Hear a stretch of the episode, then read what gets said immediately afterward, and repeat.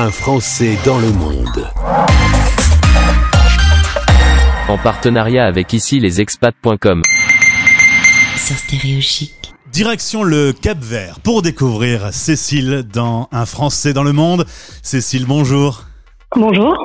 Alors tu es installé sur euh, une île euh, au large du Sénégal, ça s'appelle le Cap Vert, un regroupement de 10 îles dont euh, celle où tu te trouves actuellement, pas très touristique d'ailleurs, tu vas m'expliquer ça dans un instant. Qu'est-ce qui t'a amené Cécile à poser tes bagages au Cap Vert?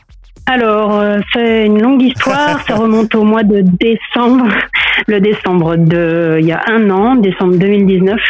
Je suis partie en voilier avec une, une association qui s'appelle Festina Lent pour euh, faire des podcasts euh, toutes les semaines. Donc Festina Lent, c'est une, une association qui fait du spectacle euh, en voilier, donc qui va de pays en pays sur une trajectoire pour proposer des, des spectacles aux habitants des différents pays rencontrés. Donc par exemple, nous, on est parti de Douarnenez et Martigues pour aller jusqu'au Cap Vert, donc en passant par Gibraltar, passant par le Maroc, les Canaries, puis le Sénégal.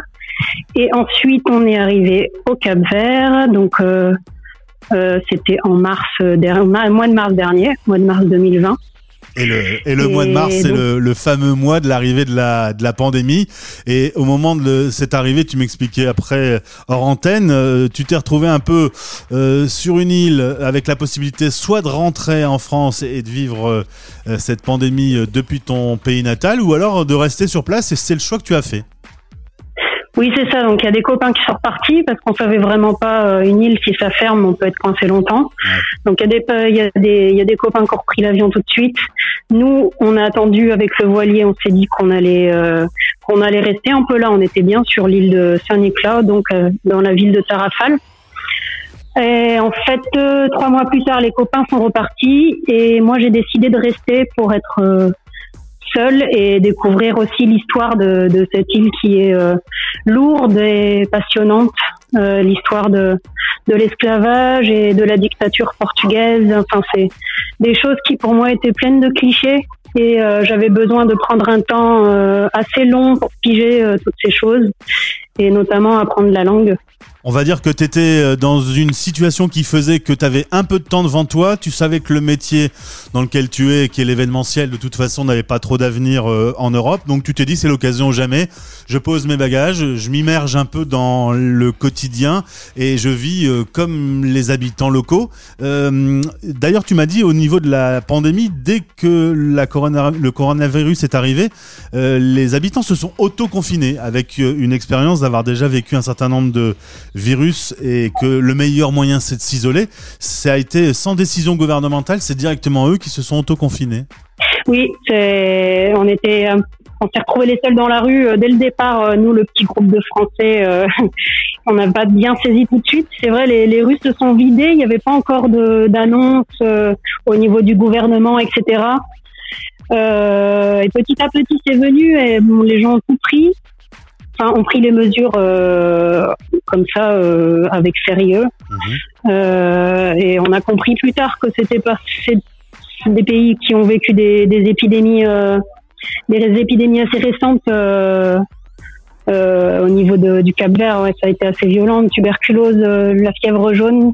Ah Après, je n'ai pas les connaissances comparées à l'Europe, mais apparemment ici, et puis il n'y a pas de, il a pas de, de, de soins. Enfin, sur l'île de Saint-Nicolas, là où on est, c'est quand même euh, assez compliqué de se faire soigner. Les gens font quand même assez attention à ah, pas tomber malade. Tu as fait un sacré choix euh, personnel.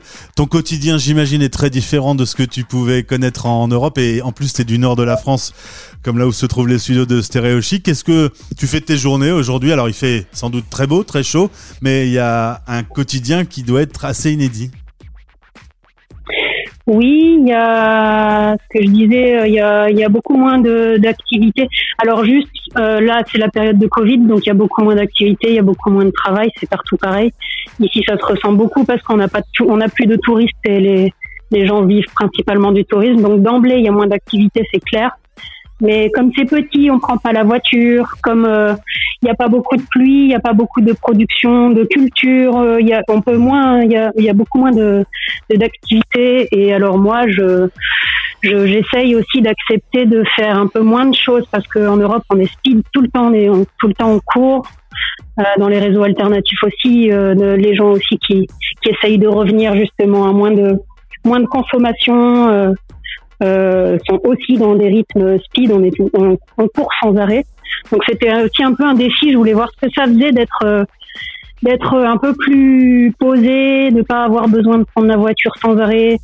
Et ouais, c'est un autre, une autre manière de voir les choses. Les gens font, anticipent moins, font moins d'économies. Il y a moins de profits en fait, même des profits personnels. Et du coup, ton analyse de la situation, euh, quasiment un an plus tard, tu t'y sens bien? Tu t'y sens heureuse? Euh, heureux.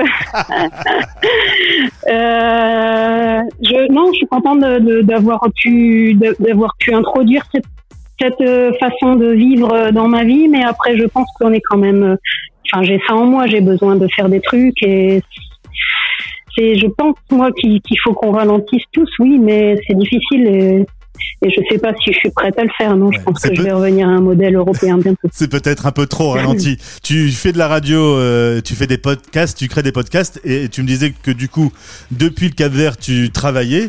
T'es peut-être la française la plus heureuse en télétravail aujourd'hui. Depuis le calvaire, ouais, je- y a d'autres, euh, j'ai rencontré d'autres Françaises qui faisaient ça aussi. euh. Euh, oui, c'est, c'est, c'est dur de pas perdre le fil quand même, d'être Ouais. aussi loin et de savoir qu'il y a moins d'activité au niveau de, des spectacles et de la création artistique euh, au niveau français. Ça se ressent aussi même à distance, quoi. Il y a, y a moins l'effet de collectif, comme on est très, très, très soudé en collectif dans les milieux de la création aussi. Euh, on sent qu'il y a un peu de, de difficulté en ce moment. Et donc pour toi, Cécile, dans les prochaines semaines, ce sera sans doute un retour en Europe? Ah non, le, le mois de mars, par exemple. Bon, Tranquille. on va te suivre. À l'occasion, tu pourras un peu justement nous raconter le quotidien sur euh, sur cette île, un peu loin de tout. Euh, je te souhaite le meilleur. Passe quand même du bon temps et au plaisir de te retrouver sur l'antenne de Stéréo Chic. Eh ben, merci beaucoup. À bientôt. Ciao. Un Français dans le monde. En partenariat avec ici les expats.com. Sur Stéréo Chic.